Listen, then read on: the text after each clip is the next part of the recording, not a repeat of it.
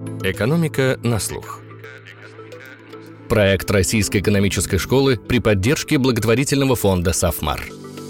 Всем привет! Это «Экономика на слух», с вами Филипп Стеркин, я редактор подкаста «Рэш». Скажи мне, чего ты ждешь, и я скажу, что ждет тебя. В определенном смысле так ожидания влияют на экономику. О них мы беседуем с выпускником РЭШ, научным сотрудником Института финансовых исследований имени Лейбница Константином Егоровым. Как в экономике произошла революция рациональных ожиданий и как она влияет на нашу жизнь, например, через политику центробанков. Почему нельзя дурачить всех все время и как эта мысль Авраама Линкольна может объяснять теорию Роберта Лукаса и границы возможностей центробанков. Наконец, почему экономисты видят людей совершенными компьютерами, на самом деле не считая их таковыми таковыми. И перед тем, как мы начнем, наши традиционные анонсы РЭШ. С начала июня стартовала приемная кампания в магистратуру, а 17 июня РЭШ приглашает на последний в этом сезоне День открытых дверей магистратуры. Вас ждут актуальная информация про магистерские программы, поступления и карьерные перспективы, выступления наших профессоров и выпускников. Вся необходимая информация, в том числе ссылка для регистрации, на сайте РЭШ.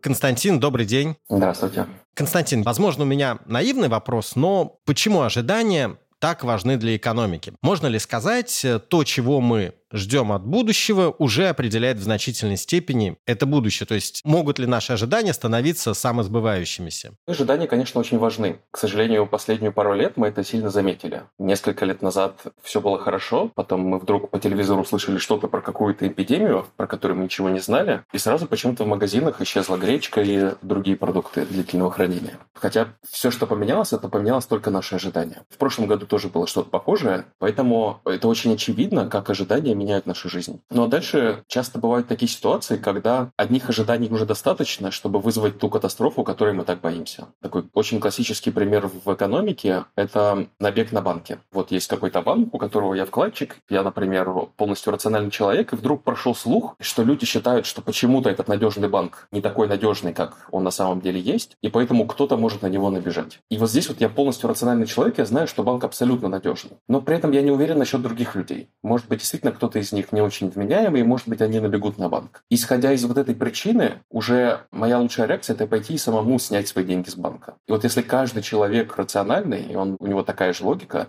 то все набегут на банк, и банк обанкротится. И вот так вот абсолютно с пустого места, если вдруг пойдет слух, который никак не связан с реальностью, что банк может обанкротиться, банк действительно обанкротится. И в экономике есть довольно много таких примеров, где вот так вот парадоксально бывают самосбывающиеся ожидания. Но большинство вещей в жизни не такие, и поэтому не все ожидания самосбываются. Ну, то есть важно, получается, не только, насколько я рационален и насколько вы рациональны, но важно и то, насколько я считаю вас рациональным человеком, а вы считаете, насколько меня рациональным человеком. Это такая, получается, дилемма заключенного. Абсолютно. Да. А как вообще экономическая наука пришла к тому, что называется революция ожиданий? Ну, вроде как кажется очевидным, что ожидания важны. Например, если я жду падения своего дохода, то я с какого-то момента начну экономить. А каким был путь к этой, повторюсь, как мне кажется, достаточно очевидны, ну, для психологии, например, мысли. Ну да, смотрите, в 19 веке это тоже было всем очевидно на уровне одного человека, что там я ожидаю падения экономии, доходов своих в будущем я буду больше экономить. Тут никаких сюрпризов нету. Сюрприз начался скорее в Великую депрессию, когда люди думали, вот сейчас доходы падают, наверное, будущее у нас не такое определенное, как было до этого, давайте мы будем больше экономить. И с точки зрения одного человека это была совершенно правильная логика, что действительно лучше сейчас подзатянуть пояса. И всем казалось это правильно. Отдельному домашнему хозяйству это казалось правильно. Правительство делало то же самое. Оно думало, сейчас э, не очень понятные вещи, мы будем поменьше тратить, потому что у нас непонятно, что будет с доходами. И все так делали. И вот нетривиальная мысль э, Кейнса после Великой депрессии была в том, что когда скапливаются ожидания очень многих людей одновременно, если все люди ведут себя так, то это и ведет к тому, что у нас мало доходов сейчас. То есть, грубо говоря, если все затягивают пояс одновременно, то у нас из-за этого станет меньше доходов сейчас. И вот это уже гораздо менее интуитивно потому что когда я как один отдельный человек затягиваю свой пояс, я покупаю, скажем, меньше гречки, то хуже будет от этого производителям гречки только на чуть-чуть, потому что я слишком маленький игрок на рынке гречки, я не могу такие объемы купить, чтобы сильно повлиять на этот рынок. Я как бы влияю своими ожиданиями не на себя, а на других, и только на чуть-чуть. Поэтому мне лично кажется, как я себя поведу, это не важно. Вот когда все люди одновременно себя начинают так вести, каждый влияет на других чуть-чуть, но когда мы это складываем, получается, что все влияют на друг друга очень сильно. И тогда это был такой первый очень большой шаг самосбывающихся кризисов, как Великую депрессию. Вот. Ну и потом был второй шаг уже скорее в 70-е годы с помощью того, что называется революцией рациональных ожиданий, которая в первую очередь связывается с именем Боба Лукаса. Тут уже более сложный шаг. Это про то, что когда мы пытаемся понять, как теперь выйти из кризиса, правительство думает, а давайте я, например, буду не затягивать пояс, а наоборот, когда все пытаются экономить, я потрачу больше, чтобы как-то выйти из этой ловушки самосбывающихся ожиданий. И здесь трюк в том, что когда мы прогнозируем, как политика сработает, не надо думать, что ожидания людей никак не будут зависеть от нашей политики. То есть сам факт того, что правительство сейчас начнет больше тратить, оно поменяет ожидания людей так, каким-то другим образом, который мы не обязательно ждем. И часто это может приводить к парадоксальным случаям, когда наша политика сработает противоположным образом, чем мы ожидали изначально. Вот это такой второй большой шаг в революции рациональных ожиданий. Есть много таких знаменитых смешных примеров, когда политика приводит к противоположным результатам. Например, э, вроде в 19 веке когда-то британцы в Индии, там было очень много змей, и им это не нравилось, потому что это было опасно, змеи иногда кусались, и люди погибали. И они сказали, давайте мы от них избавимся, но вот самим нанимать э, людей, чтобы избавляться от змей, это как-то мы это не особо умеем, и нам не особо хочется, у нас нет экспертизы. А вот местные индусы, они как-то хорошо со змеями уже привыкли. Давайте мы просто будем платить, поскольку это за каждую мертвую змею, которую нам принесут. И вот так вот мы потратим деньги, местное население сами избавится от змей, и люди будут меньше умирать. И казалось, что это очень такая разумная политика. Но изменились ожидания людей. Люди поняли, что приносить мертвых змей – это очень выгодный бизнес. Поэтому вместо того, чтобы убивать тех змей, которые есть, они их отловили, они сделали из них фермы, и они стали производить громадное количество змей на этих фермах, чтобы потом приносить их британцам, и чтобы они им за ним платили. Тут поменялись ожидания людей не сами по себе, а как раз именно за счет политики. И они поменялись ровно противоположным образом, как политика хотела. Привело к противоположным результатам. Змей в итоге стало сильно больше, чем было до этого. Как раз потому, что вот британцы не учли того, что их политика может менять ожидания людей. Есть ли среди экономистов сейчас единство по поводу роли ожиданий в экономике? Или до сих пор существуют споры, разные взгляды, разные точки зрения? Во-первых, мне кажется, можно всегда с уверенностью сказать, что среди экономистов всегда есть споры. В частности, было такое одно интересное исследование. Были студенты-бакалавры в Америке, которые изучали экономику. И до того, как они стали изучать экономику, их опросили про их политические предпочтения. Там нравятся им демократы или республиканцы. Кажется им, что налоги должны быть высокие, налоги должны быть низкие. И они вот на момент, когда их опрашивали, про экономику еще ничего не знали. Потом, прошло сколько-то лет, они взяли экономические курсы, гораздо больше узнали про то, как нужно собирать налоги, как не нужно, какие есть от этого плюсы, как минусы, и опросили их опять. И вот идея здесь была в том, что вот посмотрим, влияет ли экономическое образование на взгляды людей. Вот теперь, когда они узнали больше про налоги, они стали больше правыми или больше левыми. И оказалось, что в среднем люди не особо поменяли свои взгляды, то есть вот кто был правым, тот и остался правым. Просто они стали использовать более сложные аргументы, когда защищать свою позицию. Если они раньше просто говорили, что высокие налоги это хорошо, то теперь они стали использовать очень сложные теории, чтобы объяснить, почему это именно хорошо. И то же самое с более высокими уровнями образования. Поэтому, когда экономисты узнают все больше и больше про экономику, они в среднем очень мало меняют свои взгляды, они просто используют более умные аргументы, чтобы их отстаивать. Поэтому по любому вопросу в экономике, конечно, есть очень много споров и разногласий. Ну и конкретно про ожидания, как вы говорите, это очевидно, что ожидания очень важны для нашей жизни, поэтому я еще не встречал экономиста, который бы говорил, что ожидания не важны. В этом как бы есть определенный консенсус. Но нету консенсуса в том, как именно они формируются, что важно для ожиданий, что не важно для ожиданий, насколько они рациональны насколько они иррациональные и так далее, как их правильно мерить. Все вопросы вокруг, там уже, конечно, есть много разногласий. Ну вот, как я понимаю, одно из ключевых этих разногласий, как вы сказали, это о степени рациональности этих ожиданий. Смотрите, сейчас мейнстрим все еще такой, что ожидания должны быть полностью рациональные. Это как будто человек, когда он приходит в магазин, он э, такой э, совершенный компьютер, который видит все цены, и он высчитывает, как ему было бы дешевле, лучше и вкуснее все купить. Кто-то пытается моделировать это по-другому, как иррационально. Например, я пришел в магазин, я такой, не то, что я совершенный компьютер. Я даже не на все посмотрел, но где-то мне понравилась упаковка, где-то у меня какое-то хорошее настроение, где-то мне удобно смотреть на уровне моих глаз, я не очень смотрю выше, не очень смотрю ниже. И никто не считает первый подход очень реалистичным, несмотря на то, что он мейнстрим. Никакой человек вам всерьез не скажет, что он так делает покупки, и что он думает, что другие люди так делают покупки. И несмотря на этот, этот подход все еще считается главным. Почему? Потому что, грубо говоря, он очень понятный. Так очень легко смоделировать людей. Мы не то, что думаем, что люди такие совершенные компьютеры. Мы просто, предполагая, что они совершенные компьютеры, пытаемся объяснить их поведение, и всегда на удивление получается, что очень большую часть поведения можно объяснить так, как если бы люди были совершенные компьютеры. И, конечно, все понимают, что люди не такие. Но очень сложно узнать, какие люди на самом деле. То есть есть вот огромная... Я бы даже сказал, невозможно. Психология. Как говорить, как в этом старом российском анекдоте, есть два сценария. Реалистичный и фантастический. Фантастический сценарий – это что прилетят инопланетяне и расскажут нам, какие люди на самом деле. А фантастический сценарий, что когда-то мы сами разберемся, какие мы на самом деле. Так что я не теряю надежду в дисциплину психологию. Может быть, не во время моей жизни, но, может быть, через какие-то миллиарды лет они узнают не про себя в будущем, но хотя бы они разберутся во мне. Так вот, очень сложно понять, как люди на самом деле принимают решения. И проблема с иррациональными ожиданиями в том, что там слишком много вариантов. То есть там, грубо говоря, вот есть тысяча разных вариантов, в чем именно иррациональность этих ожиданий.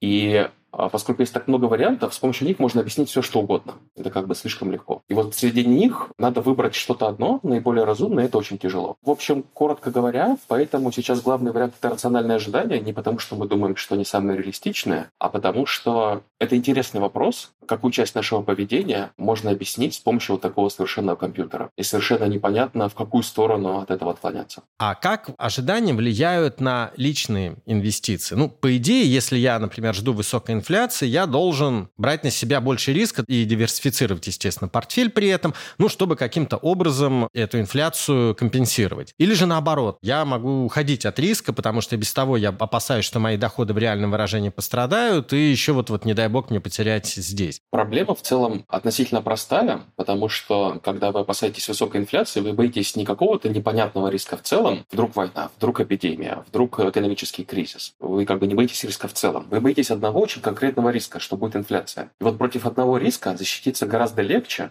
чем против риска в целом, когда вы даже не знаете, какая катастрофа произойдет завтра. В этом смысле ваша задача проще. И активы, которые страдают больше всего от самой инфляции, это активы, которые выражены в валюте. Например, ну, очевидно, наличность не надо хранить, если вы боитесь высокой инфляции. Ну и потом облигации тоже не надо хранить, потому что они обещают доходность э, в валюте, в э, наличных, поэтому их тоже не надо хранить. В этом смысле надо уходить от наличных, от облигаций в сторону других активов, которые не так сильно от инфляции зависят. И среди них лучше искать те активы, которые, наоборот, во время высокой инфляции будут давать более высокую доходность. А проблема здесь в том, что одни из самых безопасных активов, которые сейчас в мире только есть против любого риска, это считается облигации, гособлигации, в первую очередь американские гособлигации. И получается, что когда вы боитесь, например, высокой инфляции в Америке, вам надо уходить от американских гособлигаций, а это тот актив, который лучше вас защищает от риска в целом. И вот поэтому как раз действительно, когда вы боитесь высокой инфляции, инфляции, вы на себя возьмете больше риска. Но тут э, есть э, такое неплохое решение. Американское правительство выпускает свои гособлигации не только такие, которые обещают фиксированную доходность в но и такие, доходность которых привязана к индексу потребительских цен в Америке. Идея такая, что они называются облигации, защищенные от э, риска инфляции. Что когда инфляция в Америке растет, доходность по ним тоже растет. Когда инфляция падает, доходность по ним тоже падает.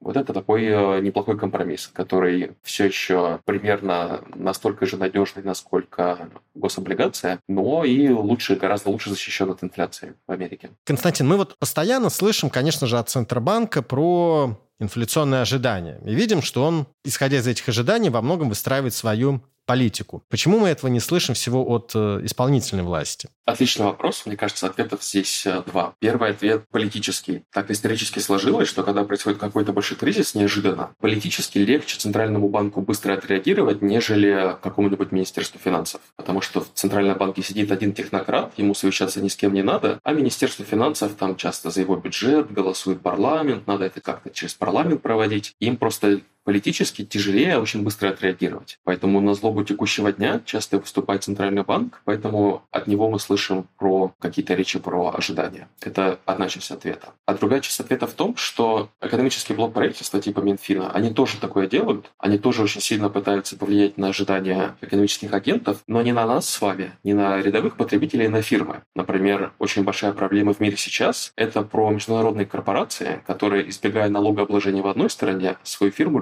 в другой стране. И вот Минфин и правительство финансов разных странах, они пытаются уговорить компании приехать именно в их страну. И чтобы их уговорить, они им обещают. Вот смотрите, сейчас у нас низкая ставка процента. Если вы к нам переедете, мы ее долго для вас поднимать не будем. Поэтому следующие 20 лет для вас она тоже будет довольно низкая. Поэтому они тоже во многом пытаются формировать чьи-то ожидания, чтобы в их страны больше инвестировали.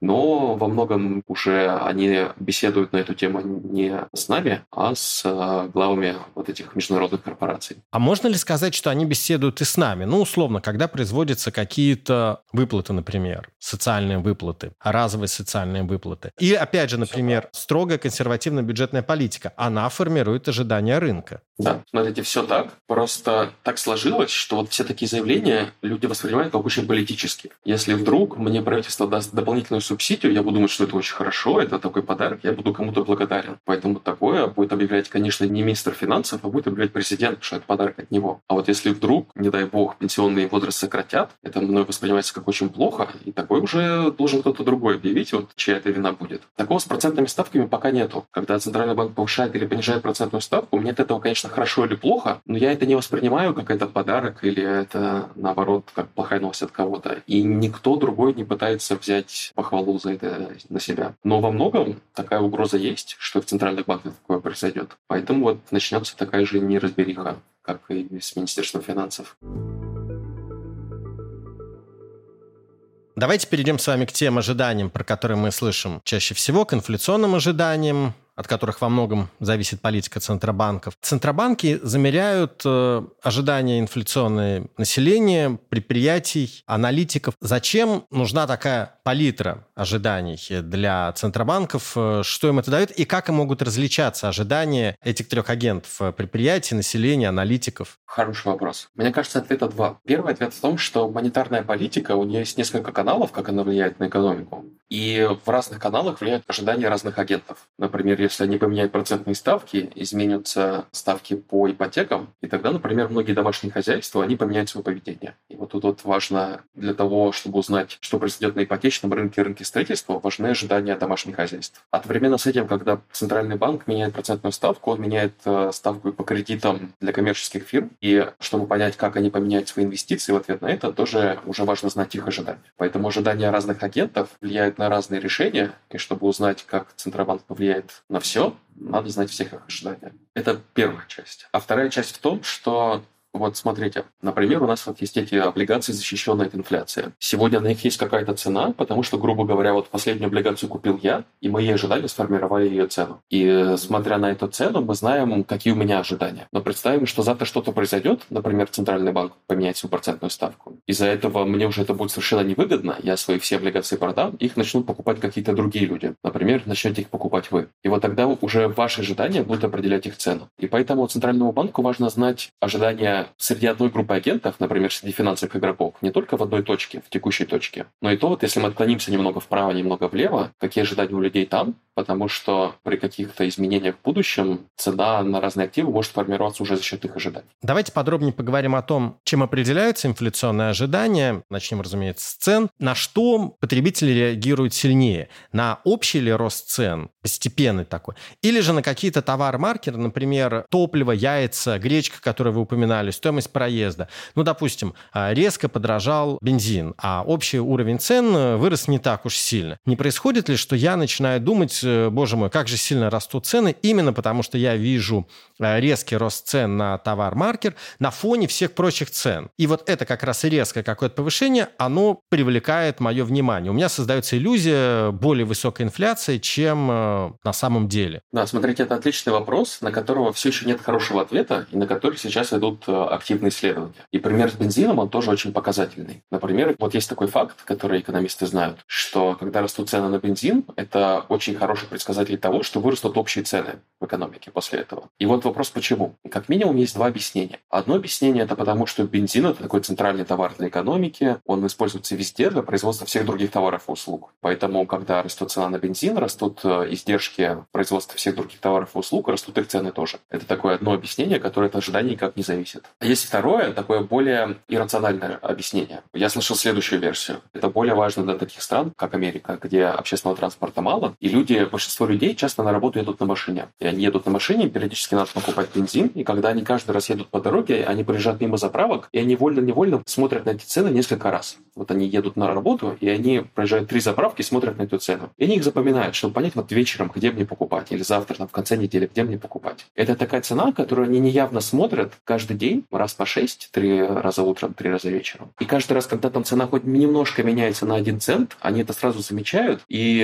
они как бы это помнят. И вот э, другое альтернативное объяснение, почему бензин так важен, оно заключается в том, не потому, что бензин настолько центральной экономики, что он влияет на издержки всех других товаров, а просто потому, что он настолько наглядный для большой части потребителей, что когда они видят, что повышается цена на бензин, они думают, что цены на все остальные товары тоже повысятся, и это, в свою очередь, приводит к повышению цен на все другие товары. В других странах такие товары-маркеры могут быть другие. В России гораздо меньше людей ездят на работу на машине. Может быть, это действительно или гречка для одной группы людей, или для другой группы людей какой-то их другой любимый продукт, наиболее частый, который они покупают, или молоко, за которым они смотрят ценами. Но вот такое объяснение тоже есть. Оба звучат разумно, оба наверняка в какой-то мере справедливы. И вот сейчас активно идут исследования, чтобы понять, какое из этих объяснений сильнее. Ну и сейчас же говорят о двух режимах э, инфляции. Высокоскоростной режим и низкоскоростной режим инфляции.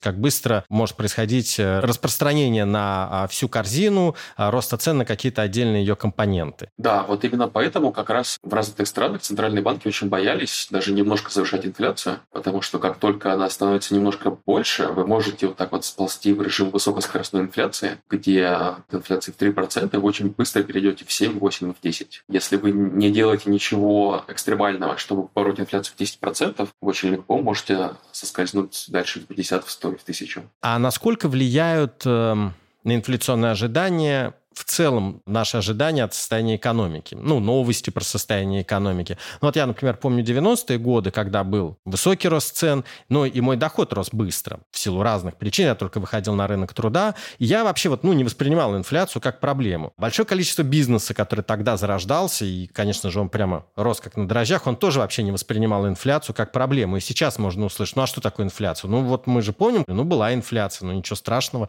Все же колосилось. Как влияет вот это общее общее ожидание от состояния экономики? Как влияют, например, новости о том, что возможно рецессия? Ну, по идее, например, это там должно вести к ожиданию торможения роста цен, если мы ждем, что в экономике будет спад. Но у меня вот в голове первая мысль, нет, цены пойдут, соответственно, вверх. Возвращаясь к началу вашего вопроса, мне легко поверить, что инфляция в 90-е не была проблемой для вас, но это была проблема для правительства для страны в целом. Например, потому что из-за высокой инфляции многие использовали Безусловно, доллары. конечно, да. И это как бы очень плохо было для страны в целом. А дальше, конечно, ожидание всего, что может произойти в экономике, оно будет влиять и на инфляцию в том числе. Ну и чего ждать от рецессии? Рецессии бывают очень разные. Когда был мировой финансовый кризис после 2008 года, цены скорее падали или росли сильно медленнее, чем росли до этого. А вот мы знаем в ковид, и с прошлого года цены они стали расти гораздо больше. Поэтому рецессии не бывают тоже очень разные, в зависимости от того, из-за чего они начались. Они могут в разные рецессии идти как вверх, так и вниз. Поэтому тяжело предсказывать так. Вы говорили о том, что Центробанкам важно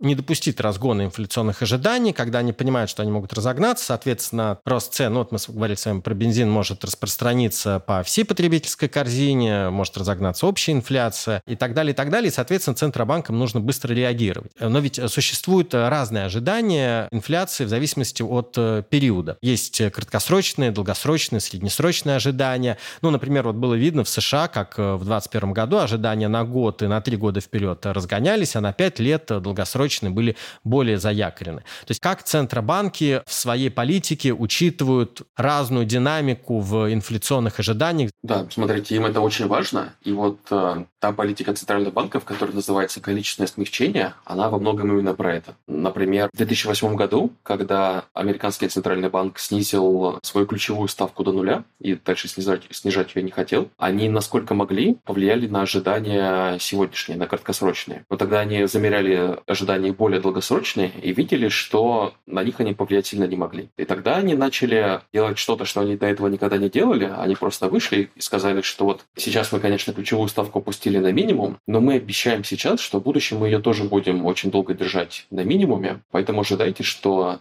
вот сегодня, пожалуйста, ожидайте, что и среднесрочная и долгосрочная ставка, она будет сильно ниже, чем вы ожидаете сейчас. Вот это, с одной стороны, они просто вышли о чем-то поговорили и ничего не сделали. И в этом смысле было совершенно непонятно, будут ли им верить люди и поменять ли как-то ожидания. И они сами очень сильно сомневались, будет ли какой-то эффект от этого. Но вот, когда экономисты замерили, оказалось, что действительно как-то в какой-то степени на людей это повлияло. И вот так вот они могли управлять не только ожиданиями краткосрочными, но и среднесрочными и долгосрочными. И потом с точно такой же целью в рамках количественного смягчения разные центральные банки торговали разными активами. То есть они, например, могли продавать среднесрочные облигации покупать долгосрочные, как раз чтобы вот влиять на ожидания между двумя этими периодами времени. А как еще вообще центробанки могут воздействовать на инфляционные ожидания? Ну, здесь, наверное, даже, кстати, можно говорить не только про центробанки вообще и, и про власти в целом. Ну вот самое очевидное, что мы видим, как за последние годы, за 10 лет после глобального финансового кризиса, уже сколько у нас, 15 лет прошло, постоянно растет роль коммуникации центральных банков. Ну, все мы люди,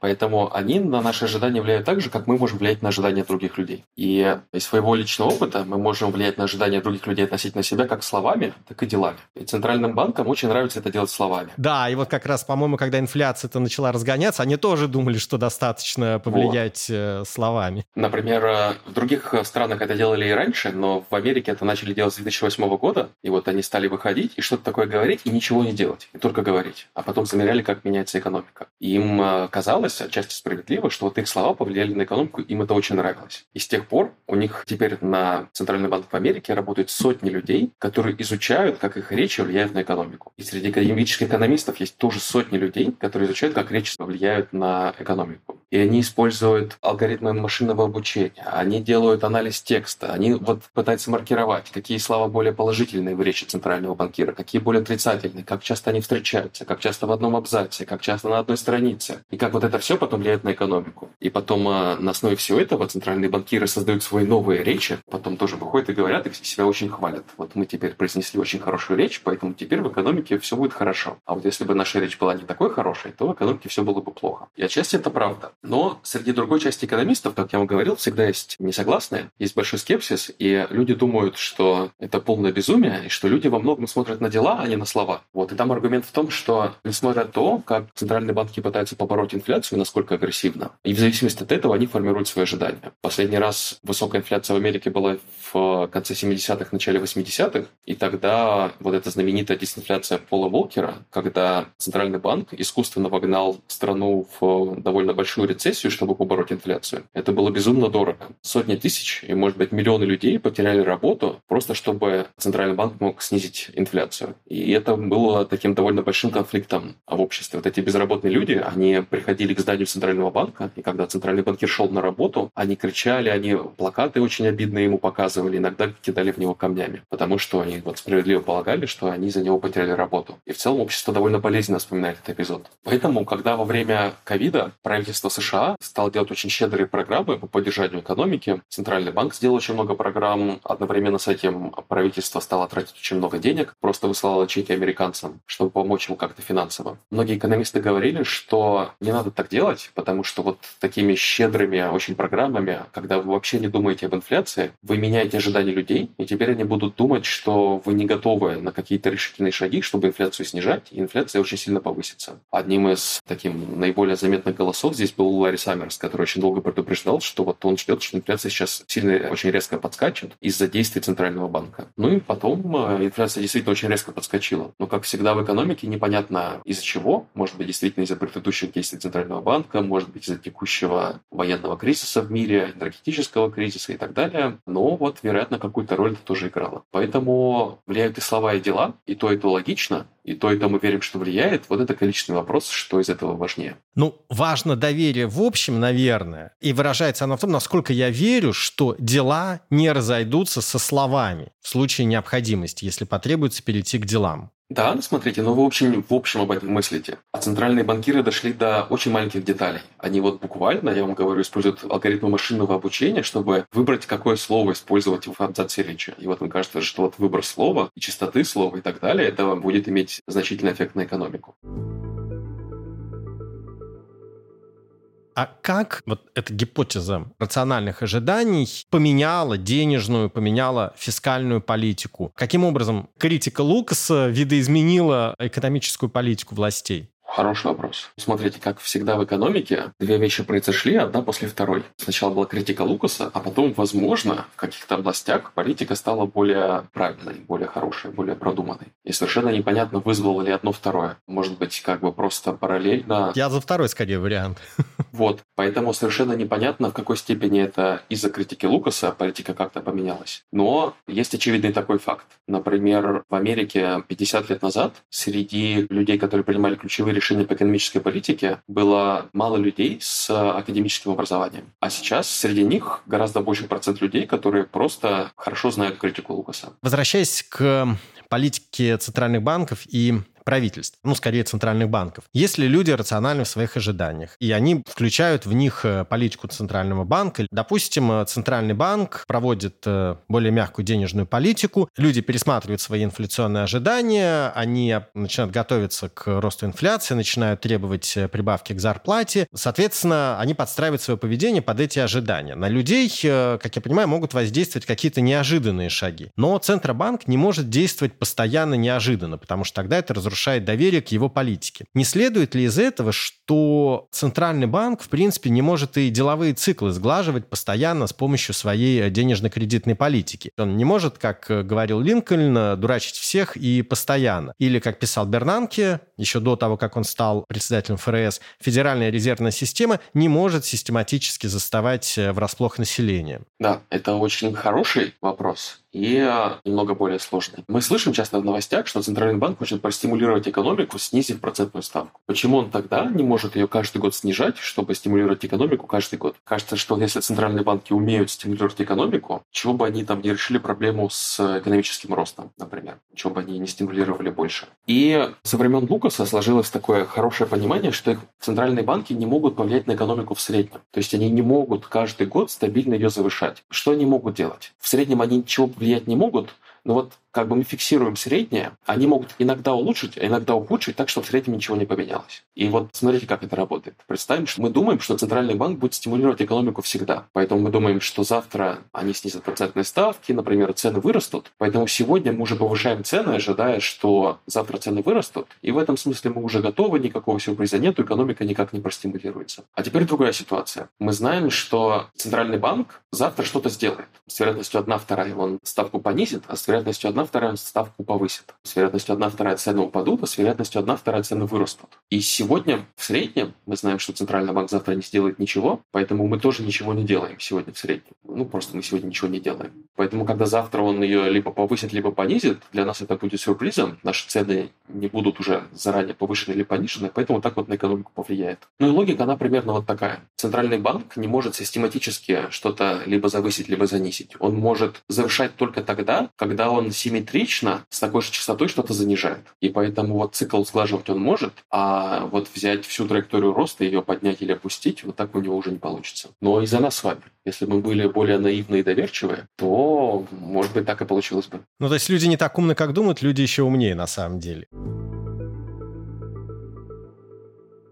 Когда мы говорим о политике Центрального банка, ее воздействии на а, деловые циклы, о том, насколько она должна быть э, нейтральна, часто возникает понятие нейтральной ставки. Что это и почему она так важна? Нейтральная процентная ставка – это немного запутанное понятие, потому что в академических статьях ее определяют по-разному в разных моделях. Но чаще всего центральные банкиры под этой процентной ставкой понимают такую реальную ставку в экономике, при которой выпуск или ВВП был бы равен потенциальному выпуску. Потенциальный выпуск – это тот выпуск, который мы хотели бы достичь. Это выпуск, при котором безработица есть, но есть только структурная безработица, а нету цикличной безработицы. Грубо говоря, когда люди переходят с одной работы на другую, им приходится какое-то время провести в безработице, и это вот называется естественно, считается таким естественным процессом, считается структурной безработицей. А вот когда начинается рецессия, и многие фирмы увольняют своих рабочих, потому что нет спроса на их товары, становится больше безработных не потому, что они как-то ищут новую работу, которая лучше подходит, происходит, а просто потому, что вот из-за спроса, из-за рецессии это называется циклической безработицей. И вот так вот подытоживая, нейтральная процентная ставка – это такая ставка, при которой выпуск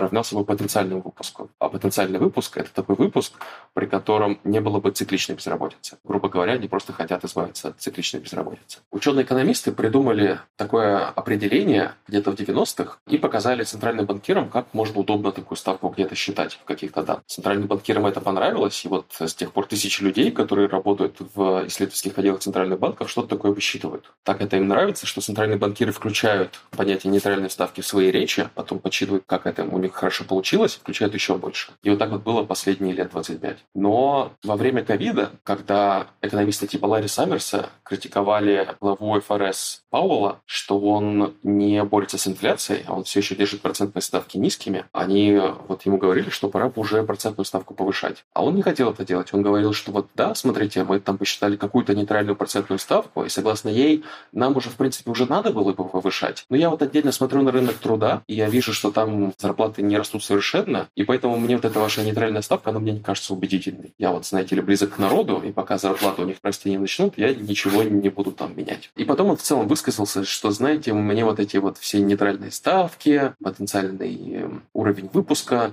все, что вот считает мой исследовательский отдел в моем банке, в котором работает тысячи людей, мне это не кажется очень убедительным. И предыдущие центральные банкиры, они говорили похожие вещи. Например, Джанет Йеллен, когда она была банкиром, она говорила, что вот правило, согласно которому мы ориентируемся повышать или понижать процентную ставку, согласно вот этой нейтральной процентной ставке, мы на него, конечно, смотрим, оно нам, конечно, очень нравится, но оно не является определяющим. Мы все равно потом а, сами решаем, что делать с процентной ставки на основе других показателей. Поэтому вот это понятие нейтральной процентной ставки было чрезвычайно модным, но мне кажется, оно такое из моды выходит, и оно не такое важное, как могло бы показаться из речей центральных банкиров. Мне кажется, они постепенно в нем разочаровываются, это просто какое-то определение. И оно довольно выйдет скоро из моды, вместо него появится что-то другое. Например, часть экономистов уже сейчас предлагают, смотрите, вот есть нейтральная процентная ставка, вот если бы мы сделали ставку такую же, как она, экономика в целом вернулась бы в то место, в которое мы бы хотели, в каком-то смысле. Но ведь это не единственный наш критерий. Есть еще финансовая стабильность, как вот недавно в Америке было, когда процентные ставки подняли, а вот этот вот банк в Силиконовой долине, он банкротился как раз из-за этого. И дальше люди боялись, не перекинется ли этот банковский кризис на другие банки. Они говорят, смотрите, мы когда выбираем процентную ставку, мы хотим не только как-то на безработицу влиять и на общий уровень цен, мы еще думаем про финансовую стабильность. Поэтому мы сейчас посчитаем для процентной ставки еще и интервал. И вот если процентная ставка в этом интервале, то все финансово стабильно, а если она не в этом интервале, то все уже не так финансово стабильно. Поэтому давайте теперь будем говорить не только про одну процентную ставку, но еще про этот интервал. Поэтому всем очень хочется, чтобы была такая одно число, и вот можно было бы только ему следовать и ни на что другое не смотреть. Но вот, к сожалению, так пока не получается. Какие-то числа главнее, чем другие числа, какие-то числа более модные и популярные, чем другие числа. Ну вот, мне кажется, это вопрос моды, который меняется со временем.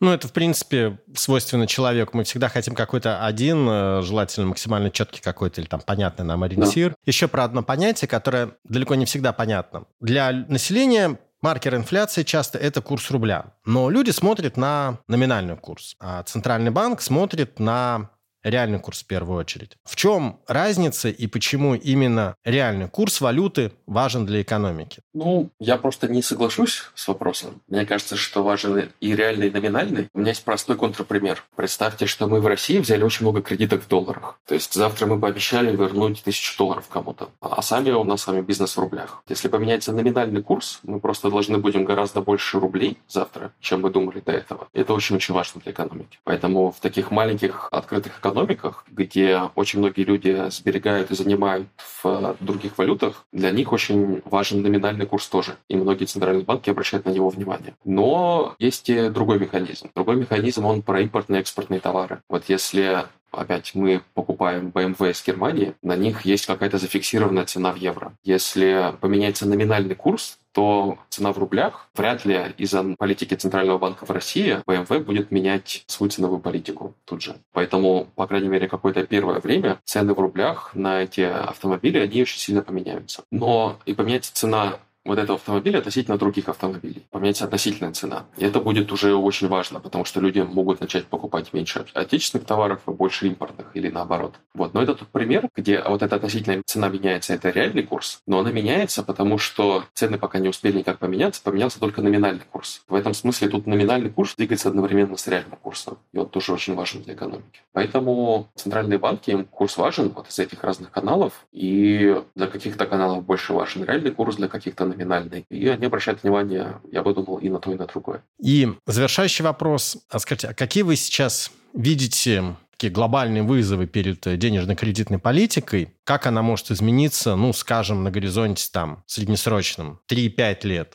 Ну, все-таки было а, достаточно много вопрос. уроков сейчас, да. Есть такой очень текущий вызов, вызов сегодняшнего дня. Это про, ну, вот рост глобальной инфляции, смогут ли они его побороть и какой ценой. Он такой локальный вызов. Есть такой более футуристический вызов, вызов завтрашнего дня. Он про то, что сейчас возникают новые деньги, новые валюты. Он для России не менее актуален. Больше всего он актуален в Китае. Там, где люди как средство платежа используют не юани, а валюту мессенджера WeChat или валюту в магазине Alipay и так далее. В Китае возникает ситуация, которая напоминает ситуацию в России в 90-х, где люди вместо рублей использовали доллары. Поэтому на российскую экономику влияла политика не Центрального банка России, а Центрального банка Америки. Вот и в Китае Китае сейчас тоже такая опасная ситуация, что во многом на экономику влияет не политика Центрального банка, Народного банка Китая, а политика частных компаний, которые выпускают эти платежные средства. Они этого довольно сильно опасаются, поэтому создают свою электронную цифровую валюту. Когда они ее создадут, ну, они уже ее создали, вот если она станет очень удобной и популярной, и другие страны тоже могут начать ей пользоваться, тогда у нее может быть сильно власти. Поэтому в будущем, я думаю, что большой такой вызов для денежно-кредитной политики – это конкуренция разных средств платежей, конкуренция конкуренция за то, какую валюту будут люди использовать и как влиять на рынки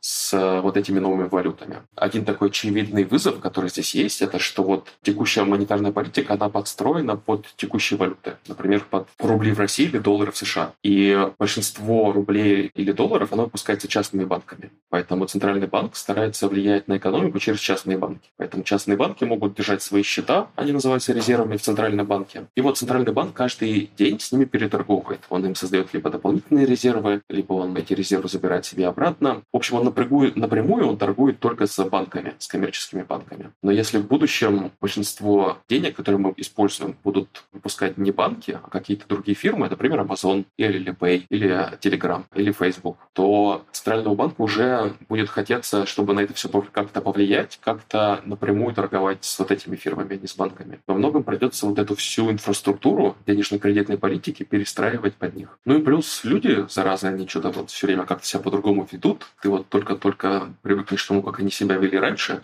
в 70-х. Только-только что-то научишься, они возьмут и что-то новое придумают. Тоже неприятно. Знаете, когда вы говорили про криптовалют, я вспомнил, может быть, это некорректное сравнение, но в каком-то смысле для меня это такое звучало как неким образом возврат в прошлое, потому что если вспомнить э, средневековую Европу, каждый город, э, графство чеканило свою монету. И были попытки периодически каким-то образом все это систематизировать и монополизировать быть, но, в общем, это заняло столетия. А так, в общем, столетиями Европа жила как раз в эпоху бесконтрольной чеканки монет. Ну, там было немножко попроще, потому что нужно было какое-то золото, чтобы свою монету чеканить. А это как-то ограничивало их. Сейчас э, золотом люди не заморачиваются, поэтому эта проблема такая посложнее. Константин, спасибо вам большое. Пожалуйста.